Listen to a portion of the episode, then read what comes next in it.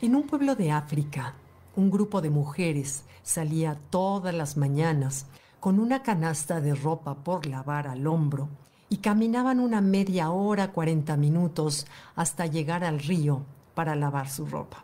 En el trayecto, estas mujeres podían sentir el aire, tenían contacto con los árboles, el bosque, la naturaleza. En el camino platicaban, se compartían las historias y mientras tallaban la ropa, se reían, compartían sus historias, lo cual las hermanaba y las sanaba. A su regreso, cargaban esa canasta de ropa ahora limpia.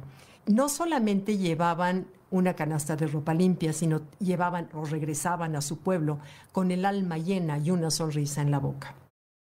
Pasó el tiempo y un día la civilización llegó y entubó ese río. Y para facilitar el agua en el pueblo, se colocó un pozo en medio con una bomba para sacar cubeta y proporcionar agua al pueblo.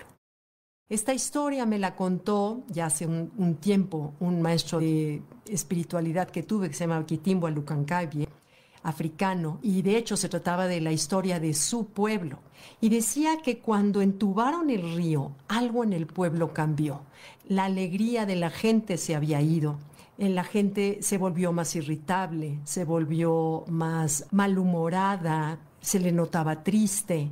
Las mujeres ya no tenían tiempo para sí mismas. Las mujeres recargaban la pila para poder dar energía, amor, nutrición a los demás.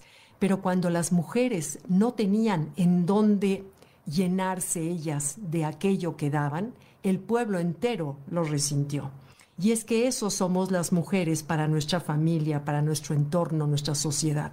Las mujeres, digamos, somos el alma de los hogares y necesitamos recargar pilas. Esta historia podremos como sacarle varias lecciones. Número uno, darnos cuenta que necesitamos invertir tiempo en nosotros. Necesitamos buscar qué me apasiona, qué me hace vibrar, qué me llena para yo poderlo compartir y transmitir. Estuve este fin de semana con una joven mamá de dos chiquitos, con dos carreras, ¿eh? Y me decía, Gaby, es que me dio por meterme a estudiar medicina, medicina, que son ocho años más. Me dijo, soy la más grande de todo el salón, pero quise estudiar medicina porque era mi llamado, es la manera en que yo soy feliz estudiando. Y entre más esta mamá se llene de aquello que le hace feliz, más hará magia para poder estar con sus hijos, con su marido y, balancear su hogar.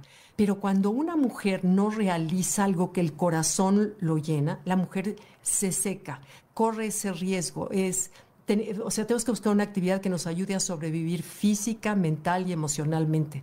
Cuando una mujer se seca, se le seca la mirada, se le seca los abrazos, se le seca el humor, se le seca el amor por la vida, en fin. Entonces, tenemos que procurarnos nosotros, como nuestra responsabilidad, de saber qué me llena e invertir tiempo y darnos tiempo para eso.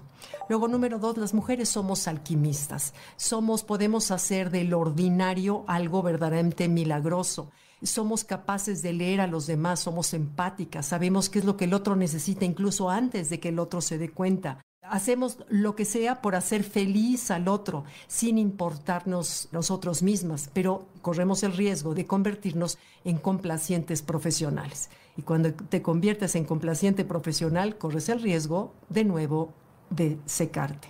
Y tres, necesitamos recargar esas pilas para poder dar sin resentir porque podemos seguir dando, pero con un resentimiento o una libretita negra o cuentas por cobrar o mal humor y, la relación siempre se afecta.